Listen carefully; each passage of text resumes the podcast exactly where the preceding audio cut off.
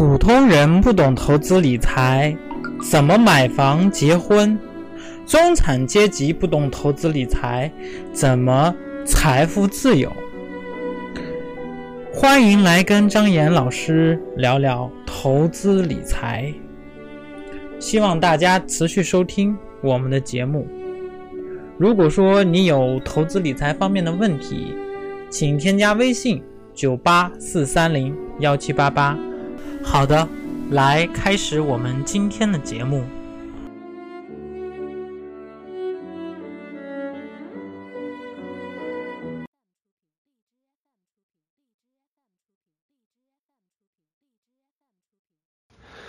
那这个这个最近呢，这个财经网红啊，我们说是财经网红是吧？有三个网红，我们先从第一位开始说起。各位，最近有一个网红，就是这几天特别火，顺顺丰的董事长王卫。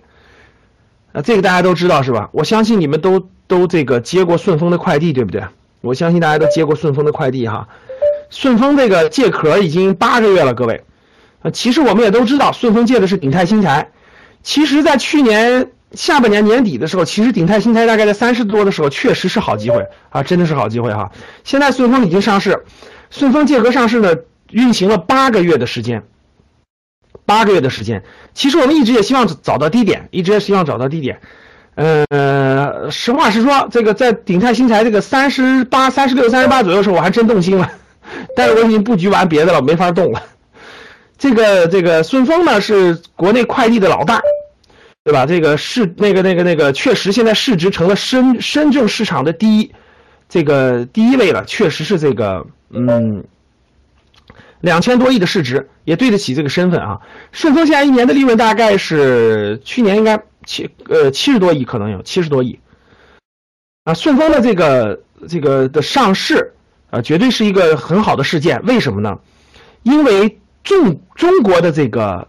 中国的这个上市的好公司，我认为还是太少了，我认为还是太少了，太多的好公司我们买不了，对不对？我们买不了，或者我们这个没机会买。很多好公司没机会，都在美国呢，都在香港呢，都在腾讯。要是在国内，我相信还能比现在涨得更高，对不对，各位？所以，像更多的这样顺丰这样的好公司在国内上市，这绝对是好事啊，绝对不是坏事啊，对吧？顺丰的那个上市了，王卫跻身千亿俱乐部，各位。顺丰的身价现在是顺丰是两千多亿市值，王卫的身价是一千四百亿，各位直接成为首富，快不快，各位？王卫是这个一千四百亿的身价啊，这个嗯，王卫上市以后做了两件事，对吧？第一件事是给员工发了十个亿的奖金，给员工发了十个亿的奖金，呃，这个这个这个最少的一千八百八，最多的是一万六千多吧，就是每人人有份儿。大家知道顺丰有七万多员工啊，各位，顺丰有七万多员工，平均一个人两千块钱，各位十三个亿，呃，真的是十三个亿，所以这老板也可以了吧？没有没有，每人给你发一百万，至少每人都有份儿的，发了十三个亿。第二呢是这个，这个，呃，我觉得顺丰这个王卫信佛，大家知道吧？王卫信佛，所以他相信因果报应。王卫上市时候，你知道找了找了一个员工，他的员工你知道是谁吗？各位，你就可以看出来王卫这个人真的是了不起。他找的那个一块跟他敲钟的，到绅士一块敲钟的那个小伙儿，对，是北京是在北京那个送快递一个小伙碰了碰了别人一下车，结果那个人那个人那个呃打骂人家这个快递，最后那个人被抓了嘛。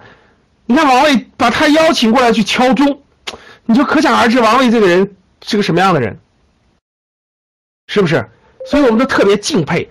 所以这第一网红是吧？最近的第一财经网红，没有别的，就两个字：点赞啊，对不对？我们鼓励社会有这么多人成为首富啊，成为合理合法的。我问大家，你们觉得顺丰给你们带来了，给大家带来了价值没有？当你看到顺丰的快递员给你送东西的时候，当时啥时候？你享受到了顺丰的价值没有？我问大家，你享受到顺丰的价值没有？毫无疑问，各位，我相信，我相信没有几个骂顺丰的，是吧？我相信大家都是感恩的，对这样的公司感恩的，他他给我他给我带来价值，对不对？那这样的人富有难道不应该吗？是不是，各位？所以市场的逻辑、财富的逻辑就应该是这样的：谁创造了一个很好的服务或者产品，满足了社会大众的需求，而能满足更多人的需求，我们当然是欢迎的、点赞的呀。那那王卫赚钱，我们愿意啊，因为他为我们送的每一单服务，其实我们都享受到了它的价值，对不对？所以我觉得顺丰是好公司啊，没问题啊。有一天它有低点的时候，我也会考虑，对不对？啊，但是我我们先讲完啊，王位绝对是点赞，这毫无疑问。但是这里面也提醒一句啊，呃，顺丰毕竟是新公司，呃，大部分市值都没有解禁，在未来三年当中，很多公司都要解禁，流通股和总市值是不一样的，我初级班都讲过，所以呢，这个再加上最近的市盈率已经已经比较高了，已经四十多倍了，所以总体上我感觉，呃，可能未来三年它的走势会，这这这个短期可能会爆炒，短期可能会爆炒，因为它流动盘小，它品牌又大，但是长期未来三年看解禁盘非常多，所以我建议大家还是。观望为妙，慎重为妙啊！好了，个股就不多说了。第二个，第二个最近的财经的也是证监会的比较那啥的事儿是，是汇球科技，其实就是 P to P，大家知道吗？P to P 这个有一个上市公司非要赶这个，非要赶这个 P to P 火的，叫了个 P to P，大家知道不知道？叫了个 P to P，然后呢，这个这个这个。这个这个，呃，这个这个这个公司，呃，其实他是还也是那个汇球科技的实际控制人，叫先言哈。这这个人那个这个这个被查了，被查以后什么操纵股票啊，什么等等等等的，被罚了三十四个亿，哦，被罚三十四个亿。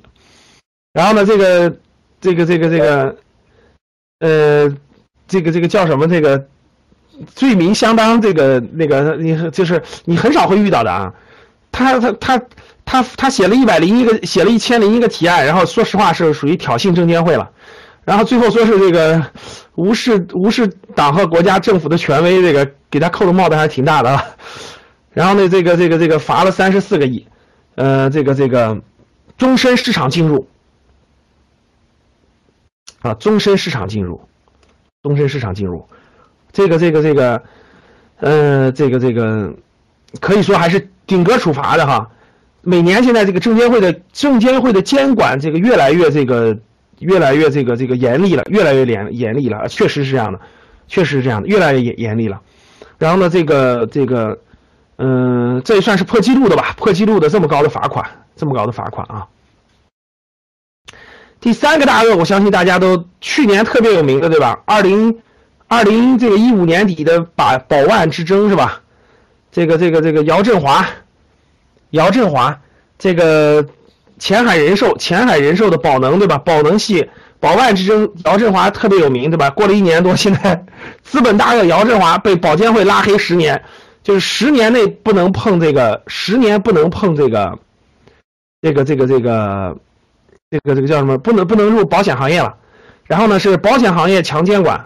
确实是保险行业强监管，最近这是对恒大也被罚了，这是最近的三个三个事件哈，各位最近的三个事件，三三大网红吧，三大财经网红最近是，反正只要关注财经新闻的，基本上这三个事件，我相信二月份，特别是二月下旬以来，这是比较那个热门的三个事件，